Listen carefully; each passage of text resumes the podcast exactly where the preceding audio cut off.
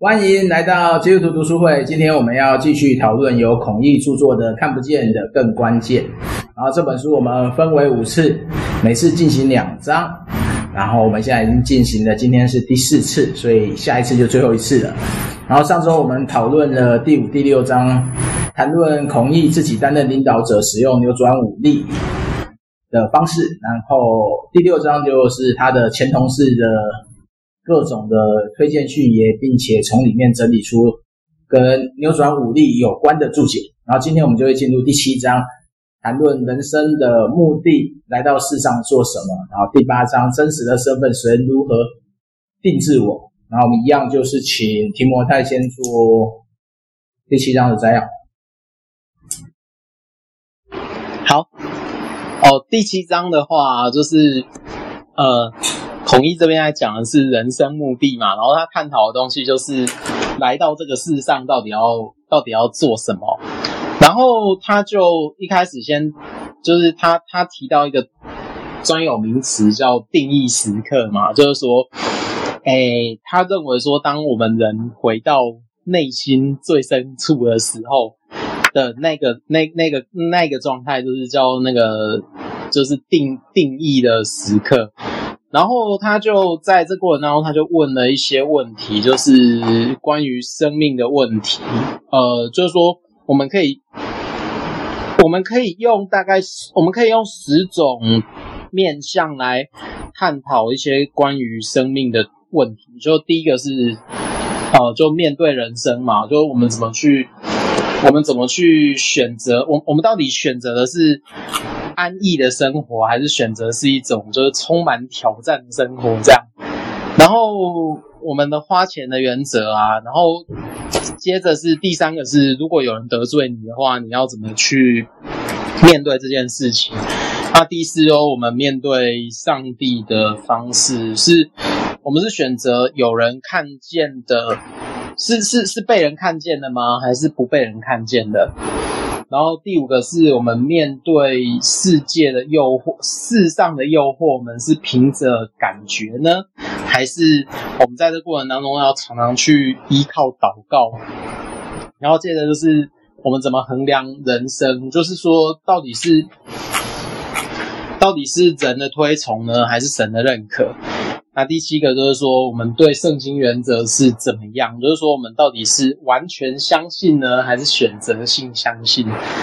那对工作的话，我们到底是薪水高的，还是有，还是选择让自己有热情的？那第九个是选择配偶，就是说他这里就选说是是你是选最好的，还是适合你的？那接着还有个选择价值，就是你到底是利己还是利他？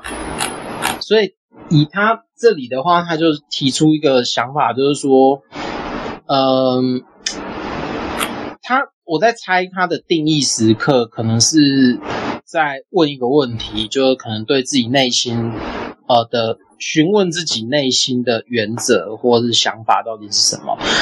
然后他就这边就问说，我们人是不是曾经在定义的时刻当中，就出现一些跟生命有关的探问这样。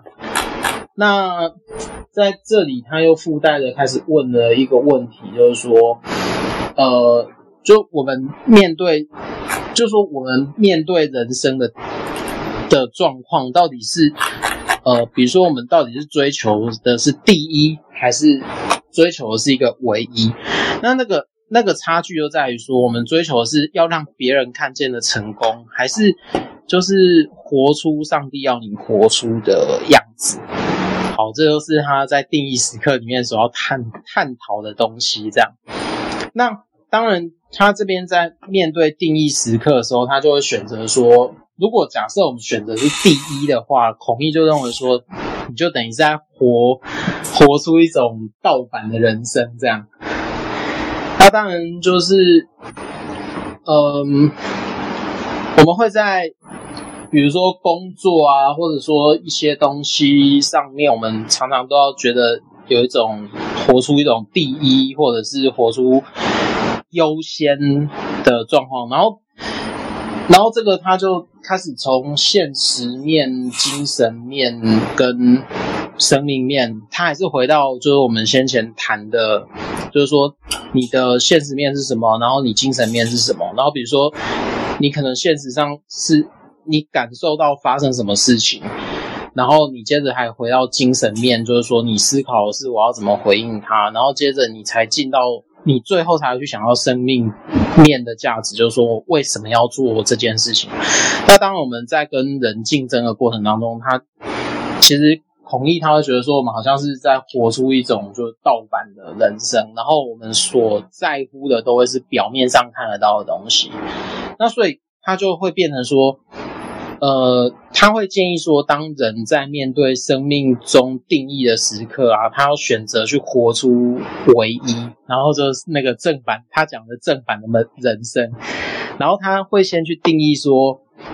呃，我们的生命面是什么？然后我们的精神面是什么？跟我们的现实面是什么？就比如说生命面，我们就会想到说我们为为什么而活，然后精神面就会去想我们遇上困难的时候，我们怎么去突破，然后现实面的时候，我们就去想那突破之后的结果又是怎样？对，好，那这我觉得他提到一个蛮重要的。蛮重要的东西就是，呃，我觉得这个反思，我觉得大家可以去想一下，就是说，我们是不是有想过，所谓宗教跟信仰它的差别到底是什么？然后，呃，我们是希望可以做一个敬虔的人吗？还是只是想要做好所谓敬虔的事？这就是我觉得这当中。我们可以再去看的地方。那接着要停一下吗？好，我们就继续喽。如果有问题的话，就可以随时打断。继续就行。好，那下一步就是在讨论说何谓与神有关的人生目的。然后他这里就提供一个，提供一个，提供一个反思，就是说我们有没有思考过自己受造的目的是什么？然后我们有没有办法从自己的特质、才干、经验跟机会里面去整理出一条生命的轨迹？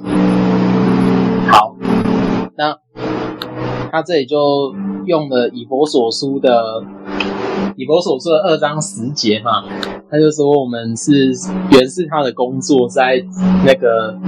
基督耶稣里造成，然后为要叫我们行善，就是神所预备叫我们行的。好，那他怎么样去看这段经文呢？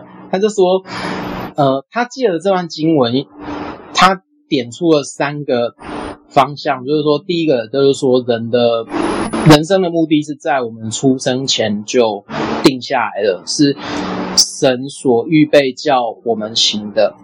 那第二个是说。我们怎么样找到人生的目的？就是说，我们人生的目的其实是在呃耶稣基督里造成的，在基督耶稣里造成的。那第三个是说，人生的目的并不是孤立的。那因为他的那个点就在于说，呃，上帝造人的目的是为了我们是他的工作，要叫我们行善，这样子。那好。这里的解经我是有点小意见，但是 但是我们就继续看下去。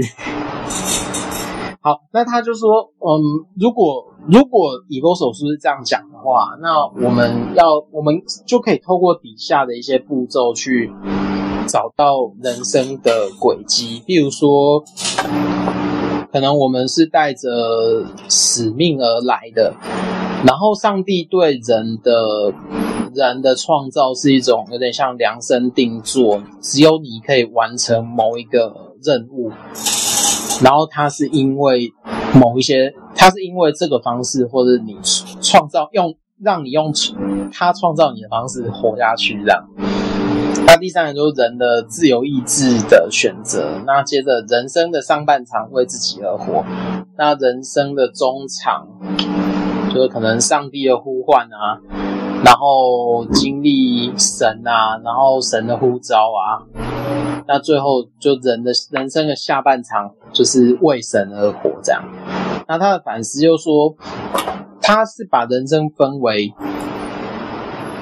八个步骤，然后前面是你要先弄清楚你来的使命，然后，诶，应该说它的前提是我们每个人都有独特的使命，那是上帝或或神量身打造的。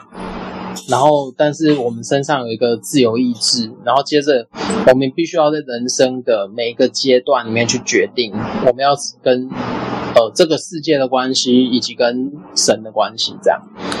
那所以他的人生上半场呢，他就是他孔乙就用他自己的自己的例子啦，然后他就说，呃，人生上半场他就他他就。定义成说他的事业是很成功的，然后他认为说那就是他的人生目的这样子。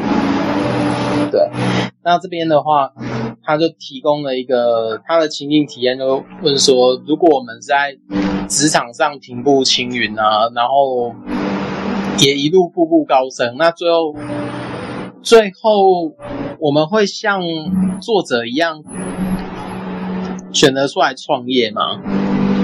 对，那这我们可能可能可以之后再来讨论。那如果会的话，原因是什么？这样？那当然，人生的中场他碰到的一些状况，就是呃，他就把它定义成是神的呼唤这样。那他他他具体举出的事件，就是中国创业的五连败。那他的五次失败分别是，就从零三年到零八年。那零三年的话，就是他可能就经历到 SARS 啊，然后行销策略失误。那零四就是像经销商一些不法的行为。那接着他可能企业里面就碰到山寨机抄袭。那接着接下来零七就碰到什么网电信营运商网速不足，然后最后零八年最。就大家可能都有经历过，叫全球金融风暴这样。那呃，他也提供了一个情境，就是说，如果呃我们在出来独立创业的过程当中，连续经历失败，然后每一次他都离成功只剩下一小步，那因为某些事情的发生，就前功尽弃。呃，就可能是因为某一个关键的失败，然后说我之前努力爱东西就不见了。那我们会做什么反应？这样？那当然，统一在这里啊，他提出了一个，他提出一段经文，就是在在路加福音的五章一一到十一节，就耶稣跟耶稣跟彼得在。的那个记录，那他在他透过这个故事，他来看说，比如说神的原则到底是什么这样子，然后他说神的三个原则就是他还非他就是蛮简单的，然后他第一个原则就是神一定会与你同在，那第二个是说我们人是需要跟神一起合作。那当然，合作到最后，它第三个状态就是说，我们要不断的去期待应许这样子。那当然就是说，如果我们是圣经的彼得，然后遇到像耶稣这样的人，然后在你的工作瓶颈上，就是说你可能工作陷到一个瓶颈，然后他告诉你说你要怎么做的时候，你会怎么回应？这样。我觉得这段故事啊，嗯，一个木匠告诉渔夫说，你要怎么捕鱼。我觉得这个点是可能是圣经啊，没有，就是说孔乙虽然没有这样讲，但是我觉得这可能是这段经文最冲突的地方。这样，好，那当然，如果在孔乙的 context 上，就可能指出说，耶稣告诉他真正要做的是什么，然后他就去做了。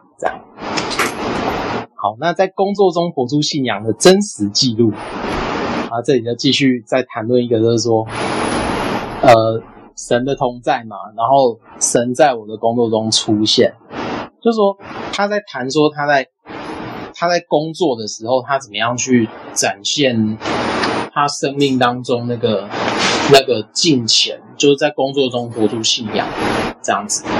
那他里面就讲说。神的同在讲的是做人的原则，然后就在职场上做一个敬虔的人，因为在神眼中是怎样的人，会比你做的什么事情会更重要。这是孔毅他他一直强调的态度，然后他就以三个原则作为出发点，就是凡事尊重，然后待人真诚跟。定义时刻，好，定义时刻就指的是前面那边，就是说你内心到底实际上他真正是怎么想的。那这个就是这在他他的书里面就一直会不断的提到。那当然，与神合作这件事情，就是做在孔毅的定义上面，就是说讲的是一种做事的原则，然后就是在。在职场上做一个敬畏神的人，然后凡事求告，然后寻求圣灵的指引，这样。那他基本上就分成五个面向嘛，就是诚实做管理，然后爱心做决定，然后谦卑领导，然后不怕做难的事情，跟不怕做对的事情。他就是反正就是你不要欺骗，不要自私，不要骄傲，然后不去贿赂，然后跟。遵守一些特定的原则。那在人生的中场，他就讲说，呃，他自己经历神，然后旷野中，然后神亲自做教练的状态。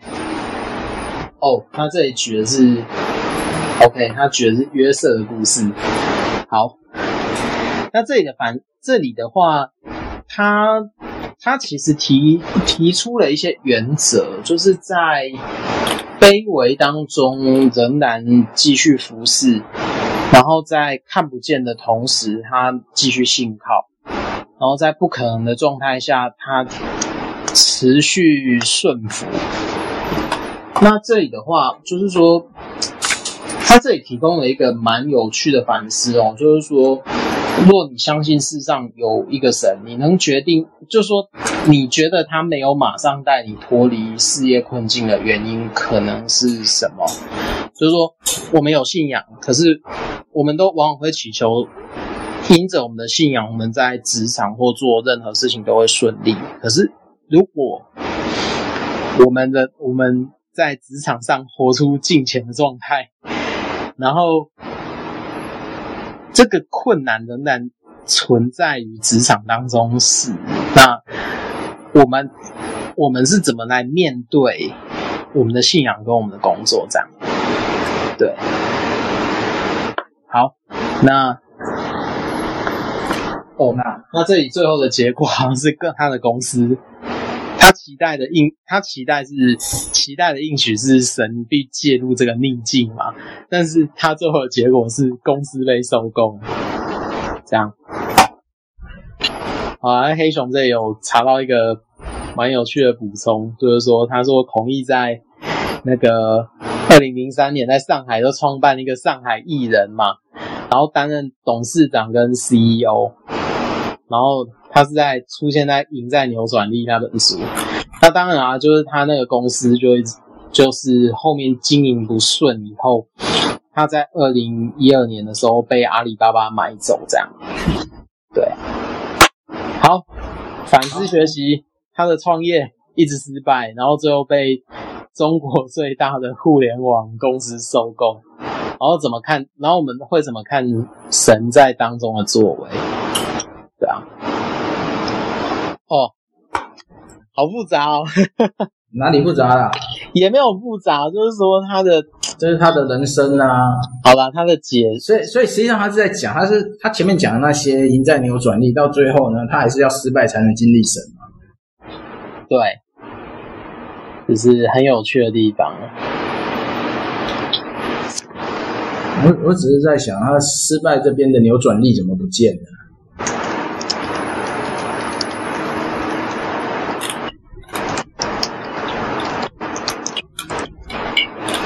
失败的扭转力不见了。对啊，他失败没有讲扭转力的。对耶，按理来说应该他前面都成功了嘛，对不对？嗯，那你在失败，你一定还是按照你的扭转力在做嘛。嗯，然后然后为什么呢？哎、欸，他，我觉得他，他，他看待那个收购啊，他并不觉得他是失败。收购本来就不是失败啊，收购是他那个还可以继续活下去。不不不不不，所有的创业者最大的想法就是把公司卖掉。哎、欸，真的那个。哎、欸，那个可以解释一下吗？因为这个我有点听不太懂。因为你不被你不被卖掉，你很可能就被人家抄袭，或被人家用更大的市场把你消消化掉。所以如果卖掉的话，你等于你底下员工还有一线生机。这样，你要换一个角度想啊，就是他为什么要买你的公司了？因为你的公司有一些东西是他没有的。对啊，可以提供一些他没有的。还有其他的啊，对啊，包括他可以为了消灭你啊。哦，对啊，对啊，对啊，这是这也是一个点。所以说被被公司被买走哦，在那个呃，自从网络网络兴起以后，被买走就是不是一个是失败的象征的。哦，因为因为我们再怎么样，我们都是小小本博大嘛。嗯，就是说我们可能投入个呃信用卡刷一刷，刷个几十万，然后要么就增资嘛，有大股东给你支持嘛，然后要么就是我这个专利你看上眼嘛，我用一个呃我期待的市场价值，你又愿意买，那嗯，那为何不卖？那就是做哎怎么讲，就是做个球，然后给你打这样。对啊，爱丽丝要补充什么？没有。不是，不过你们有没有觉得他这个前面写的跟后面写的违和感还蛮大的？所以我才讲说他他他失他失败的地方没有没有把他扭转武力放进来，这个其实不太好。他其实应该把扭转至少也要没有至少也要把由内由内向外或由外向内思考也要放进来，这样会更好了。当然他在他在扭转力有把这个经验写得更好了，因为他就是讲他他会失败的原因就是啊。呃一个就是说，他提的东西太早了啦，他跟他跟微软犯下一样的错了。你那时候就在讲云端服务、云端手机，谁跟你玩呢？没有三 G 时代以前，二 G 这些都不行。你又说时机还没成熟的时候，这些东西都是天方夜谭的。其实应该是说，换个角度想，就是说很多这种创新科技业的老板。他们很多时候那个思维，我不知道是为什么，就是他就是要比别人先一步。可是问题是，他没有，他没有铺成后面。就是如果我今天，好比说我今天，呃，我我创造了 iPhone，可是我没有在软体跟硬体有各各式的铺陈之下，我就就是在独创市场性的把 iPhone 丢出来。那你告诉我，谁会买单？不会。对啊，哎，这这就是一个很现实，就是你市场还不成熟，环境还不成熟，就像就像我之前讲的嘛，那个 Tablet PC 出的时候，嗯，硬体都还那么重，你叫大家持手上型电脑那么大台，怎么可能？不可能，你可能一台都十十几，有到十几公斤吗？没有啦，就就那时候 Notebook 大概三公斤，它那台已经算轻了，大概两公斤不到，一点一点七还一点八，问题是一点七一点八，你单手拿是不可能的，撑不久。对啊，然后他这边还讲，我我把他讲几个那个，这是赢在扭转力写的东西补上来，就是说他第二个就是水土水土不服嘛，嗯，因为以美式管理开发在中国本来就不适用嘛，嗯，然后再就是他们想要做很早以前做一个智慧智慧型手机的品牌嘛，但是品牌没那么容易嘛，嗯，然后第四个就人才选择失败嘛。然后技术技术都被挖走，因为他他其实算中小企业哦，嗯，然后他找大企业的员工进来，本来就必死，因为大企业有、嗯、有足够的人员去分工，但是小企业不可能。就像我这边小协会嘛，你用一个大型、嗯、大型机构组织或大型，你只是把整个运作拖垮，因为小就是且战且走嘛，就类似打游击战，你不能打规模战。嗯，那你你就是哪边能动先动，哎，所以他这边就讲他的人才失败嘛，然后再就是干部的问题嘛，会互相互相强势、互相攻击嘛，对，猜忌啊什么有的没的，然后就是他最后一个最后一个是他谈判失败嘛，因为他不是里面有讲一个经销失败，嗯，请人家卖东西收不回钱，嗯，对啊，所以我说他在讲这些那。他可应该要套进扭转扭转武力，或是说由内向外或由外向，他到底哪里思考错了？这样会对他的这本书的论述更加清晰。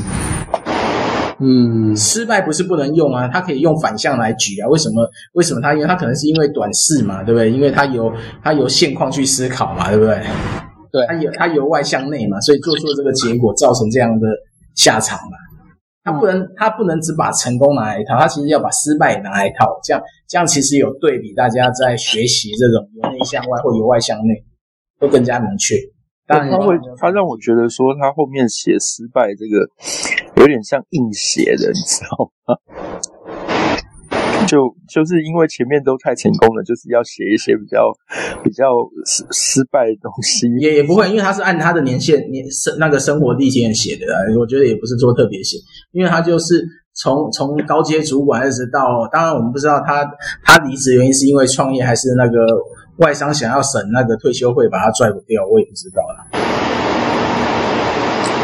呃，外商想省退休费，这个搞不好也是很有可能。这个是有可能的，很多外商在华裔是这样。嗯，还有他写中国的部分，其实我觉得，如果就是以过去业界经验来讲，我会觉得他在中国的失败例子一定远远不止这些啊。嗯，他也不是大公司啊，这些没有。对，就因为你刚，就像你刚刚讲，他是中小企业嘛。其实中小企业在中国某个程度上面来讲，你碰到的一些困难度是会比大企业多很多的。嗯，好，原来如此。所以说他这个，嗯。嗯，我觉得如果他书要要要完整性更好，但我其实有一个最大的问题是，呃，你读了我们现在读到第七章嘛，对，也算是他的个人经历走完嘛。第八章之后就已经不是那么个人经历了，就是比较跟他现在未来跟现在跟未来他要做的事的说法。那你就从前七章来看嘛，那我们就回到这本书的标题嘛，请问他看不见更关键指的是什么？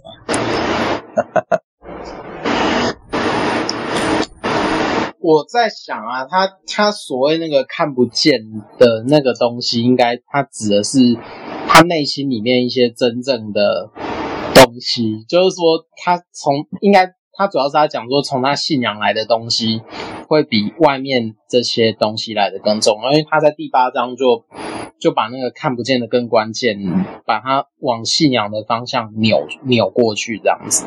对，但是我觉得我们就先切掉第八章。那就要来谈第七章以前的看不见跟关键到底指的是什么？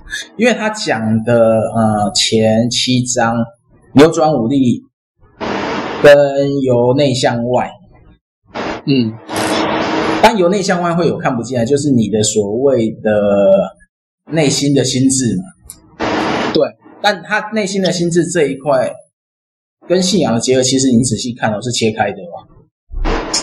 就是你会觉得它有一点点很难，它很难凑起来，然后变成一整组东西。因为它等于第八章，你我们刚刚等一下等讲第八章就会知道，因为它第八章整个来讲没办法跟扭转五力跟由内向外思考有很好的结合度，因为等于是第七章开始就没有了。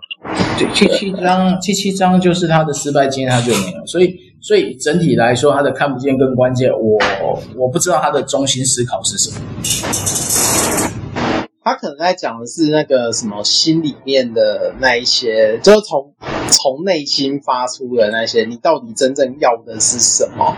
他可能认为说那种东西是是在你做决策的时候，他会扮演一个关键的角色。那，那其实他由内外向外思考，他应该直接去串定义时刻啊。对吧？不过也有可能纯粹是他写作技巧的问题，因为由内向外思考，说他先先把定义时刻做好，再由内向外思考，我觉得这是 OK 的。对啊，然后这没有，你就觉得说好像在读读另外一本书一样。对，然后但然后定义时刻再去串，它的定义时刻是怎么判断价值，再去串回信仰。会整整体的整合度会更高，当然它可以这样，这个这个是这个这个就是有没有一个好的编辑的问题了啦。诶，嗯，我们可以给给他这些，因为你你这样讲，我假设把这些都串起来，是不是更完整？嗯、是啊，对不对？就回到由内向外思考，由内向外思考，它的关键是什么？就是那个我们要先知道我们面对的定义时刻的这些点是什么，然后我们怎么去判断？我们判断的价值来自于哪里？就最起码前后要有呼应啊，我觉得这样会更更完善。好，那我们就进入，还有没有要？Hello。哎，我我是想那个，就简单说，就我们今天的第七章，就是说来到世上要做什么？就是说，那到底有没有讲这个啊？我就是说，有没有讲我们来到世上要做什么？还是说他的结论就是来经历神？那那这跟前面也好像也没什么关系啦。就是你做生意有成有败啊，所有的人，基督徒、非基督徒都会有这些经验嘛。那败了也不一定是真的失败，成功也不一定是真的成功。那这个总归一句话，好像他的意思就是经历神，就是。但是这个跟前面讲了一大堆也没有什么必然的关系啊。我们没有做生意也可以经历神啊，每天在家顾小孩也是可以经历神。这个到底有什么关系？我就我感觉就是说，也听刚各位分享，觉得就是有一点有一种半铁半泥和不起来了。就是说，属灵跟属世虽然好像作者很想把它贯穿起来，但是感觉到后来有一点功亏一篑的的这种感觉。好像很很不容易，这确实是很不容易、很不容易的事情。但是他好像要克服这个关卡，但是感觉很不容易，好不容易跨上去一点点，大家就就没有了。所以我们读起来会觉得，回过来看属灵的事情、信仰，觉得好像兜不起来，永远是一个半铁半泥和不起来的一个状态，这样。哦，我。我我就针对他两个两两段解释圣经的方式来来讲好了，就是说他他不是用以弗所书那个什么，我们原是我们原是基督的那个就是工作吗？那那这里的话，其实他他他他忽略掉了一个点，就是我来看一下，他以弗所书的以弗所书。看一下他用第几章啊？二章十节，二章十节。我们原来看的工作，在基督里界所造的，那就对，对，就是这里为要我们行善。嗯，然后这是神预备叫我们行的吗？他其实这段，这段，这段他他有一个蛮，他有一个另外一层意思是说，我们是他。就是说他，他他得把上帝当成是一个最好的匠人，然后就说我们就是那个匠人所造出来的最好的那个东西。然后当然，当然造出来以后，那个最好是在基督耶稣里嘛。那通常我们如果一提到说是基督耶稣的话，是呃，反正就是说新约的人会说，基督耶稣就代表着说我们要先。定义一个，就是说你是一个受到拯救的身份。那受到拯救的身份，他的目的是为了要后面的这些事物，就是行善啊，然后或者说是后后续的这一切。可是以波所书，他他就反正是要面对的是一个很复杂的世界嘛，就是呃异教啊，然后罗罗马帝国啊，然后这些不同的不同的呃力量。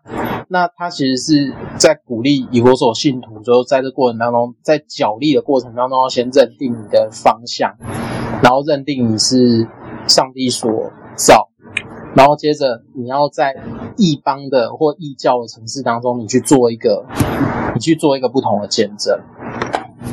就是我觉得他其实忽略掉了很多东西，然后包含那个捕鱼也是，耶稣叫彼得去捕鱼嘛，然后。叫他撒网撒在船的另外一边，然后彼得都撒下去了。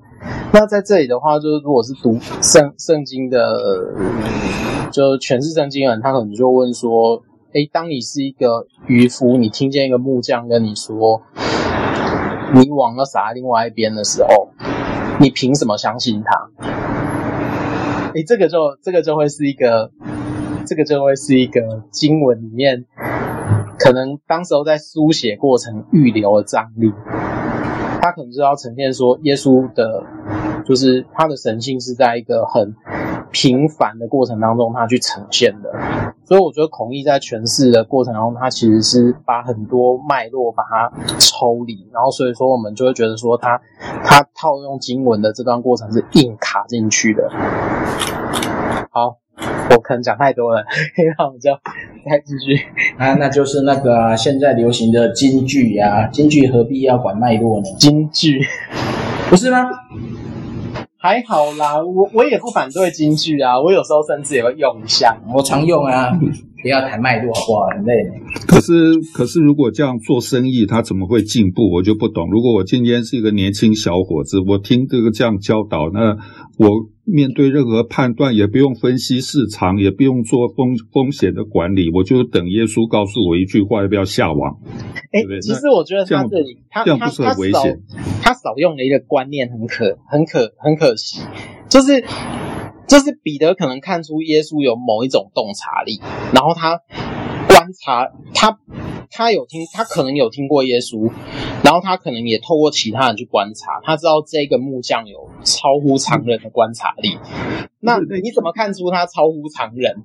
那这个，那那那这一点，其实我觉得，如果他要运用在做生意的时候，他就从这个地方去谈下去，他也许对于对于整个经文的理解就不会这么卡，是就不会这么卡。但如果路加福音前后的脉络，他他他其实就是要讲出彼得他知道这个木匠，就这个渔夫知道这个木匠有独特洞察力，所以在当下那一刻，他选择相信。或者说他选择做做看，可是做了以后，那个结果超乎他的预期。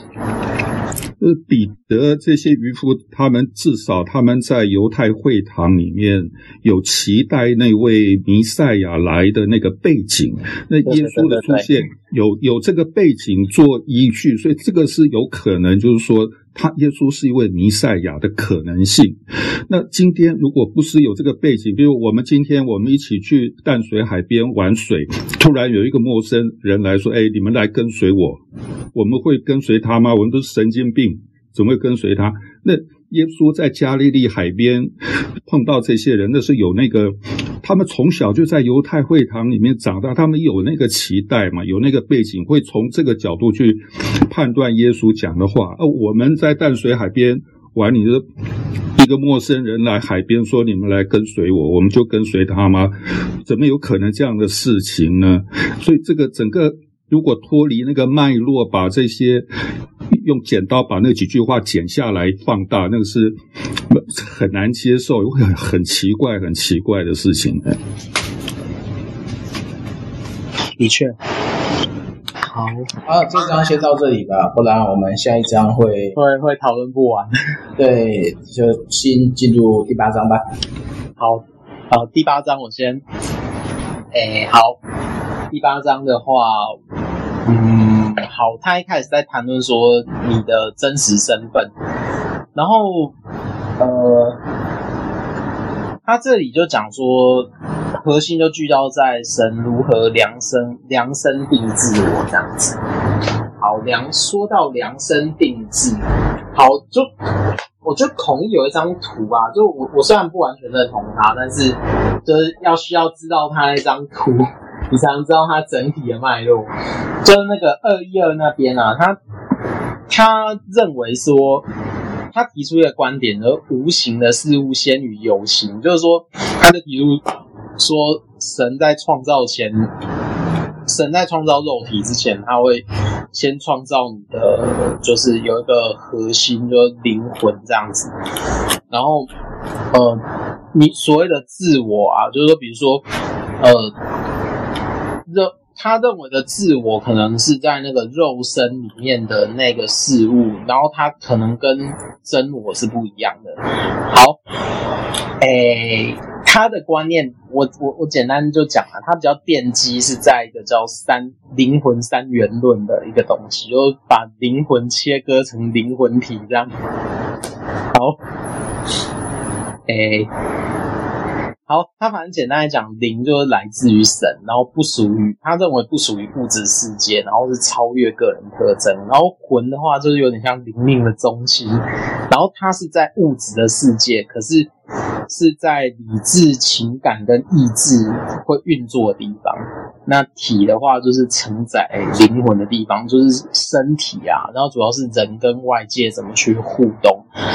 所以这这也就代表着他的一个观点是说，所谓在创造过程当中是意志先于或思想，或是灵先于一切事物这样子。对。然后他就透过五个角度是说，神如何因使命创造你这边，他就在讲，就是说，呃，比如说神创造人是有灵性啊，有热情啊，能力、个性跟跟跟经验，然后他都会，他都是一种量量身定做的。然后当然，这个量身定做的过程。跟所谓世界要把你带往的方向，它会是一种很很极端的张力，所以他就认为说，所谓知识界，对这点我绝对不同意。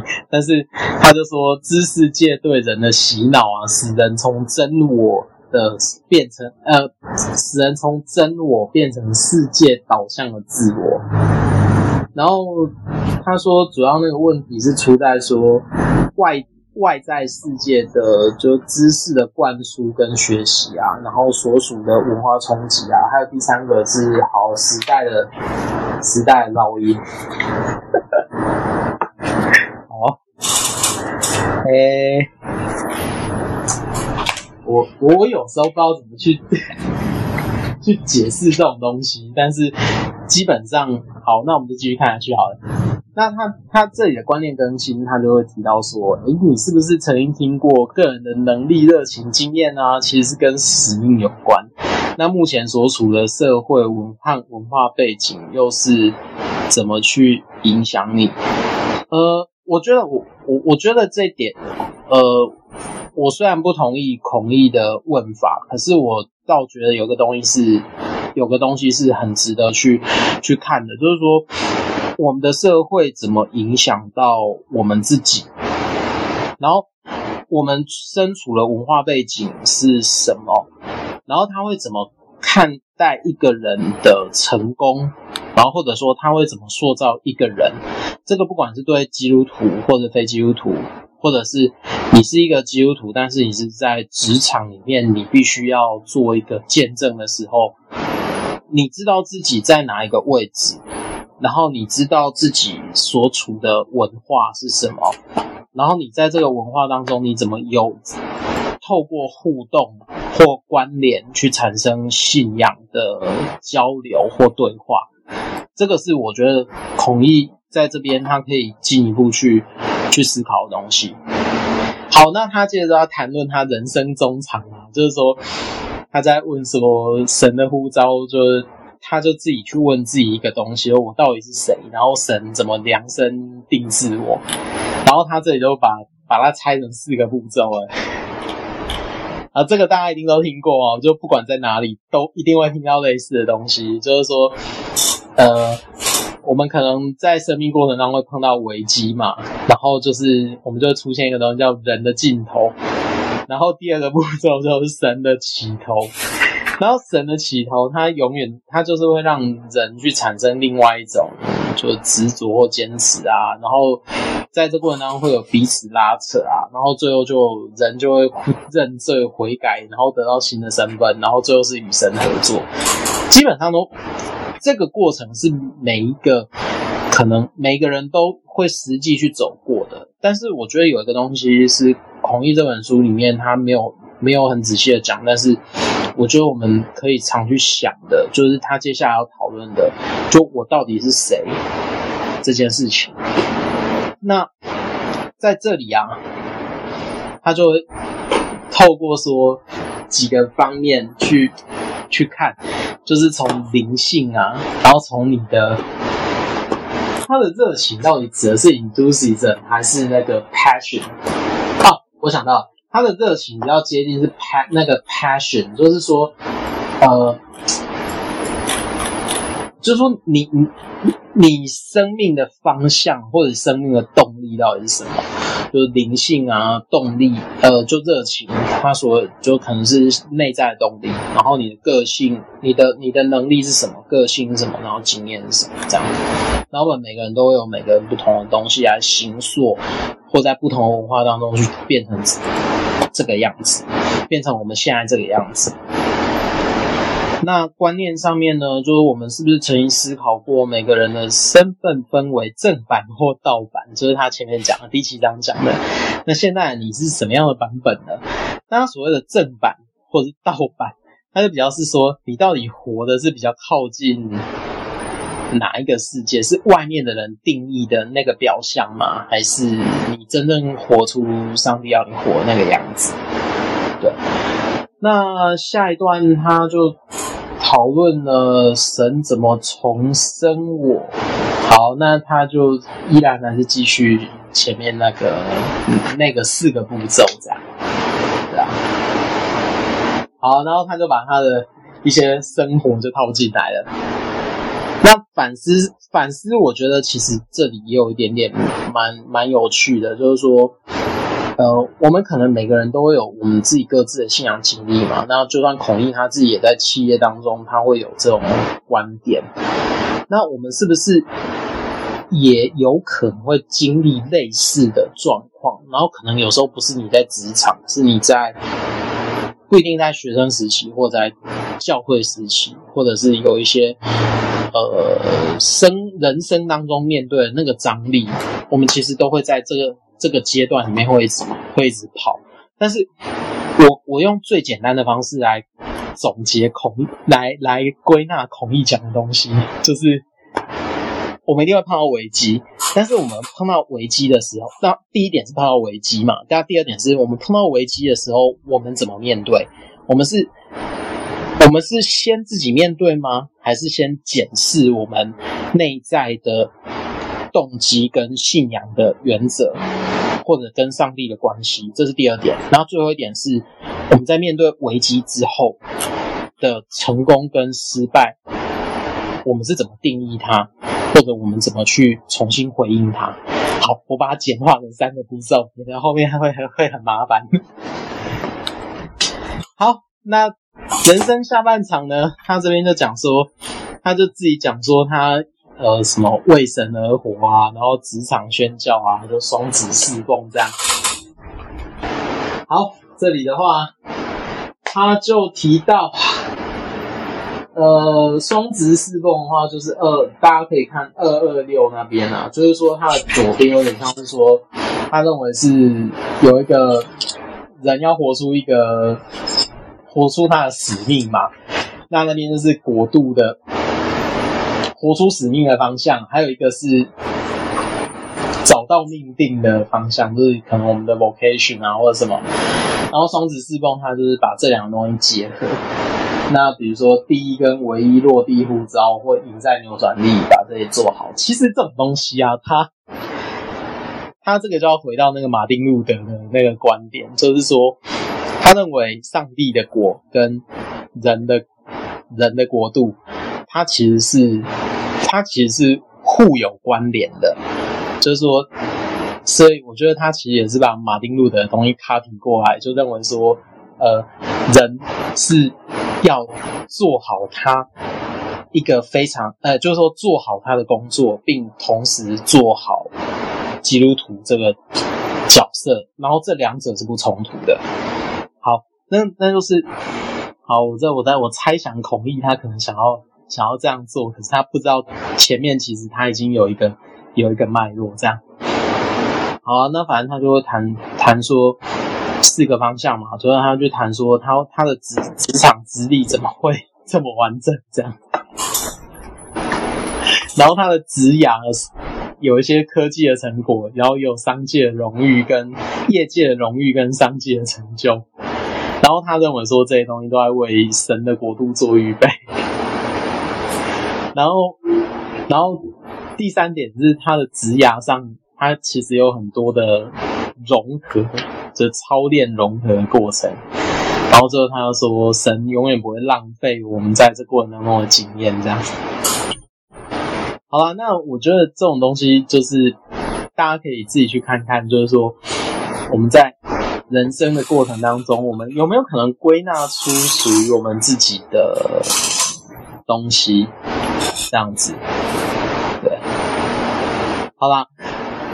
观念更新，这里我不同意他，他就直接问了一个问题：传统神学将世俗跟神圣分开，笔者主张其实可以把圣带入俗，透过职场宣教将两者结合。这一观念带给你的启发是，其实传统神学并没有把圣跟俗分开，他那只是那个只是奥古斯丁前的神学。他有一支是主张把圣跟俗分开，可是呢，圣跟俗它中间是有一定的关联性。然后，就算就算奥古斯丁讲的上帝之城跟世俗之城，他其实也只是在提说上帝之城，呃，应该说上帝之城可能是活在世俗之城当中。那他他也没有很绝对的把。上帝之城跟世俗之城分开，所以圣跟俗其实是混杂的。那他只是在谈说混杂过程当中，你怎么去去呈现你信仰的一个状态，这样子。好啦，所以反正就，呃，职场宣教，嗯，好，职场宣教就。就反正就好好的在职场当个好的基督徒见证就好了。嗯，对啊，我觉得就就就这样。好啦，那就接着就是他就在谈他的双职职场宣教跟双职侍奉，然后他就认为说使命需要策略化、企业化，然后跟传承或成全这样子。他其实是。有系统的在把这些东西变成一个他可以理解的体系，然后但是，嗯、就是他认为说，这是他在这个过程当中最好的、经验，这样，对。外面看起来可能很糟，但是。他认为说他出来创业，虽然外外外表边看起来他是很没有那么成功的，可是实际上他认为说这过程当中是他在他在用信仰跟环境，还有跟呃企业，他互相对话出来之后，他最后的结果这样。好，大概就是这样。延伸书籍哦，黑熊那边推荐《赢在扭转力》。啊，这是他的书，他现在没有啊，对啊，就是他的书，他现在第八章就是用他写的三本书，《赢在扭转力》第一与唯一，双职侍奉，第八章整个在用的，等于是他在他第第八章等于是他的书的摘要啊，而且其实他这边啊这边提的一个东西本来就不可行。来来来，你说没有啊？使命策略化跟企业化，使命传承化跟成全化。如果真的可以这样，他需要经历失败吗？还是说连失败都是一个传承化？没有啊，失败本来就是一个可以传承的东西。不是这个这个东西是可以规划的吗？可以策略出来的吗？对啊，成功是可以被复制的。成功也不是可以被复制，失败是可以不断被讨论的，失败是可以预防的。成 哎、欸，我觉得健康的失败很重要。好了，我插嘴了。有有有健康的心态面对失败很重要，不是健康的失败。健康怎么失败？对，有健康的态度面对，健康的心态面对失败。所以，所以其实你看哦，我就就我们在第几章，第上上次的时候，Rocky 就有谈过了嘛。我们怎么能能判断出拐点嘛？基本上不能嘛。所以相对说，我们的人生经历也不太可能可以去。先预先规划吧。我们只能说我们有这个目标，有这个方向。但是，呃，我们就回到信仰的原则嘛，上帝，上帝掌权嘛，该遇到的事你也逃不掉嘛。啊，是啊，所以就不见得说像他想的这么简单。因为我觉得回头看都容易，但是你把回头看的经历想要去套在每个人身上，这是难的，而且也不靠谱。对。反而真正要谈的就是我们怎么面对失败。嗯，我们怎么遇到问题的时候进行判断？就是他刚刚讲的嘛，面对失败的时候应该要有什么样的态度跟心态？然后去检视啊、回顾啊，然后或者是思考你接下来的出路。但我觉得，企业讲的跟心理学讲的，它又是两两两回事。没有啦，也有企业心理学啊，这个这个其实你没办法去把它完全切割啊。对啦，是没有办法切割，但但但主要是说，那个失败应该要先讨论的是，你你要怎么去切。把那个情绪跟事件嘛切开，就这样，然后，然后你才有办法去理性去决定说这个过程当中可能是什么原因。你要看他到底什么东西失败嘛，就是说失败可以很很很简单嘛，我没有完成交代的事情就是失败嘛，或是我没有抢到这个业务也是失败嘛。但像孔毅的这个经营者来讲，他的失败可能选错市场嘛，造成整个资金大亏损嘛。对，对啊，所以失败失败的模式差距太大了啦。嗯，然后他想要把啊、呃，就是刚刚讲的嘛，那个胜赎二分这个问题，并不是现在真正的问题啊。现在真正的问题是信徒信徒那个胜赎二分，但是不二分，有时候在职场又很难生存。对，对这点我我觉得可以。他啊，我我换一个，我我创一个新的名词好了。啊，你要创什么？圣俗自助餐啊！啊，对啦，圣俗自助餐，很好很好。圣俗自助餐，就你，我们就只能靠上帝保守嘛。如果你真的按照神做的那个敬虔人做敬虔的事，嗯。不代表别人会对你这样啊！是啊，你不欺骗人家会骗你啊，你不自私别人会自私啊，结果你就是仁者多疲劳，永远在帮人家收拾烂摊子啊，这是不可能的。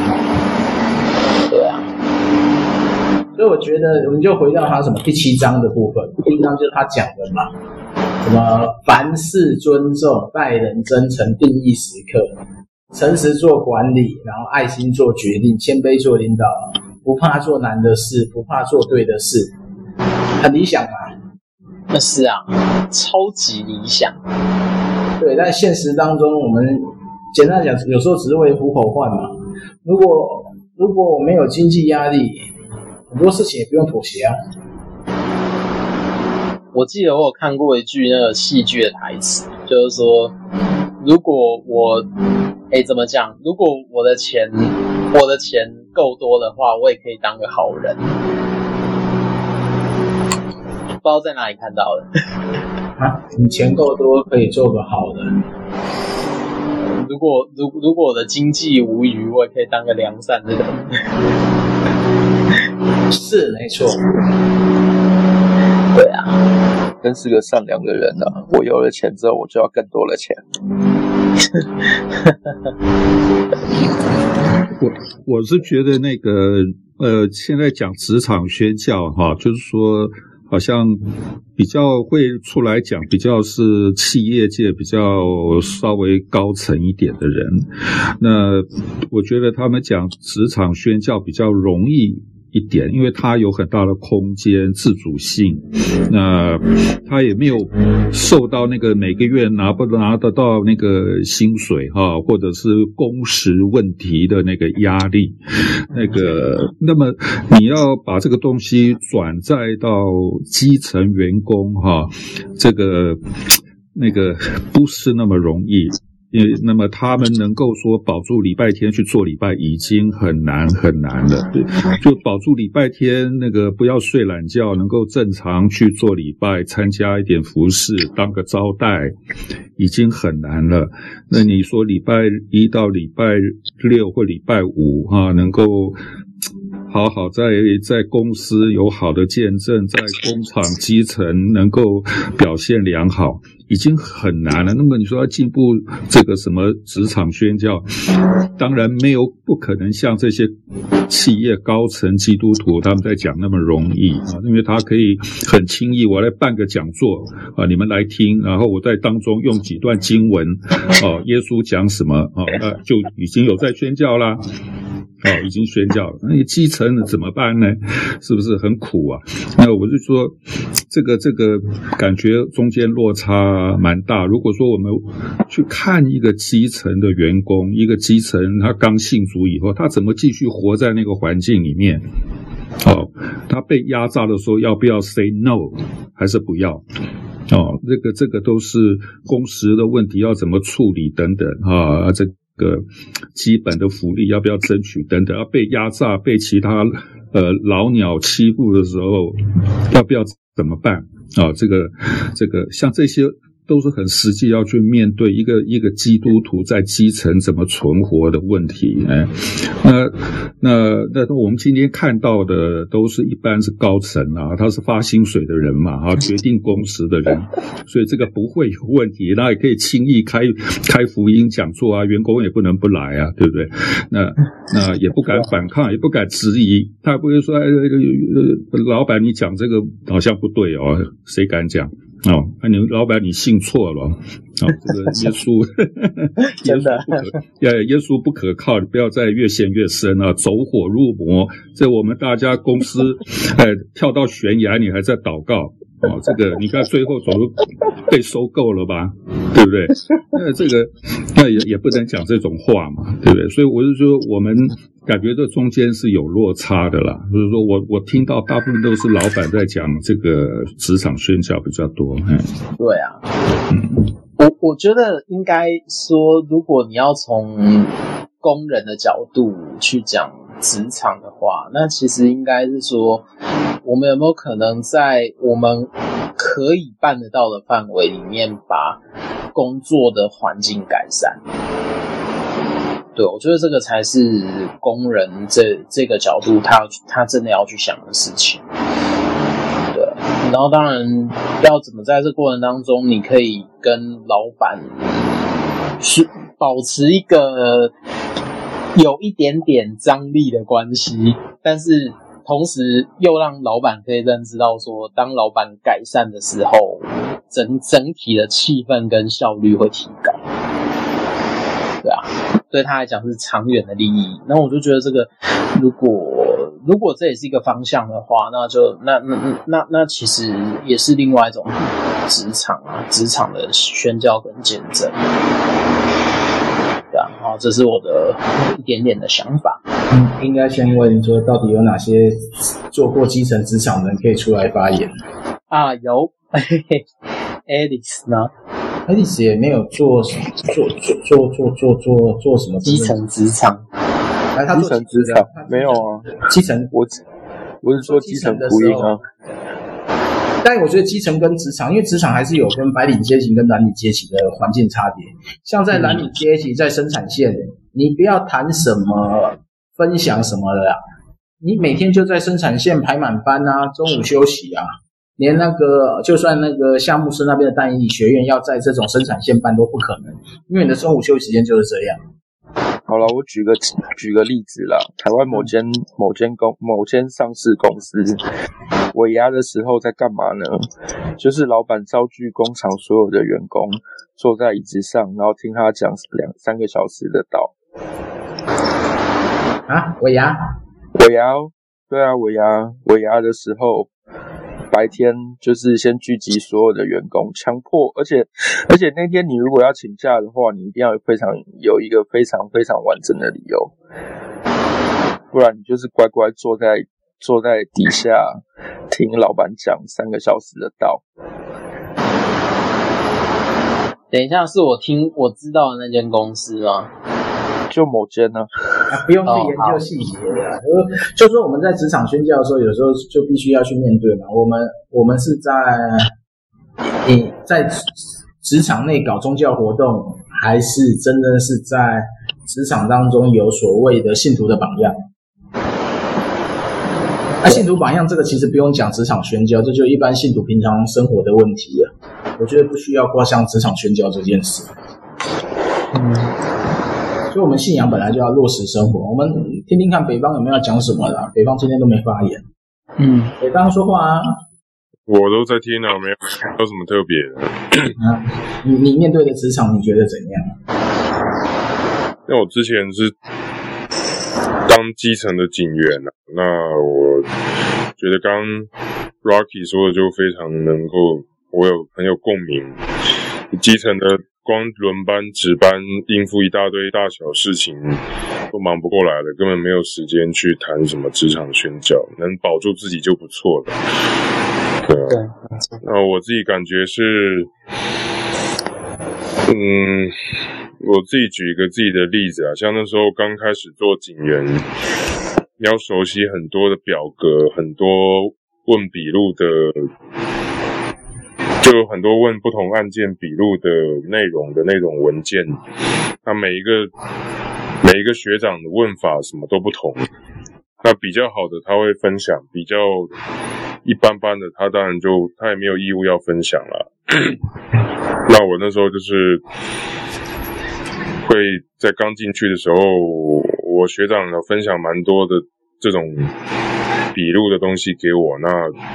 我就是去东找西找，东凑西凑，然后把它分享到一个我们就是同一期刚进来的去一个的一批的这一批人，然后开一个资料夹，就是说里面就是说笔录内容，你们想要抓，你们想要拿去用就拿去用。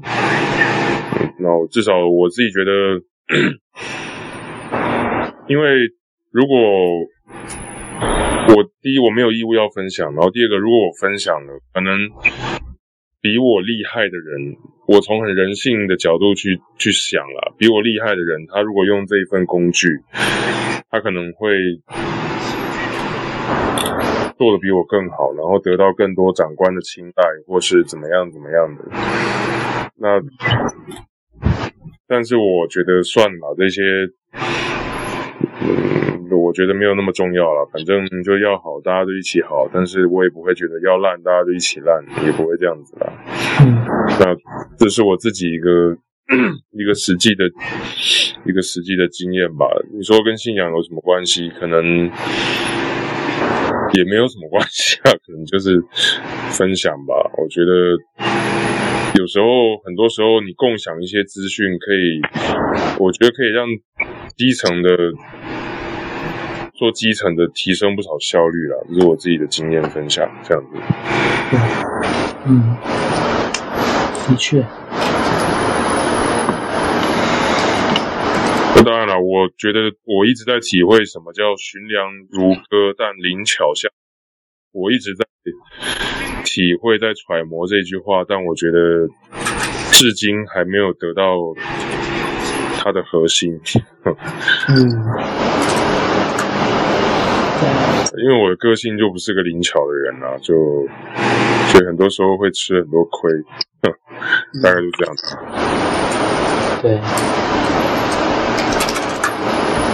好，那还有没有其他人 下面要来发言的，可以举手一下哈，因为我们今天时间其实差不多的，要把握发言机会就举手，举手就邀请你上来分享今天的内容。有吗？有人举手吗？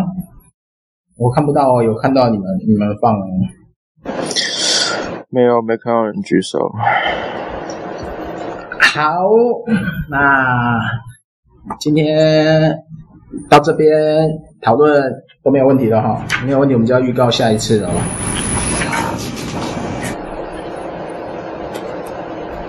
我们明天就，我们下一次就是读独立思考跟终身学习的法宝，然后第十章就静的力量，听懂内心的声音，这样子我们就可以把还有啊，最后还有一个啦，外一章导师班的新生，导师班的新生就比较有趣一点，就是其实他就是找各种基督徒的领袖来谈这些事情，所以这本书对我来讲，它有点像。推荐他课程的东西，嗯，然后我们就大家一起努力，下礼拜把看不见的更关键读完，然后读完之后，我们就会在那个畅销书行排行中再选一本大家可以一起读的呃非基督教的书籍，因为觉得非基督教书籍也是蛮重要的，就我们不能那个圣俗二分只读基督教书籍。我们要连业界的畅销书也要熟悉一下。当然，原则上我先预告一下，就是说我们选过作者的书基本上不选，对，多多一些新的见闻。因为我们读书会的目的是大家一起共读啊，并不是说帮大家整理书摘或什么，就是一起从书中学习，然后提出彼此的经验跟看法。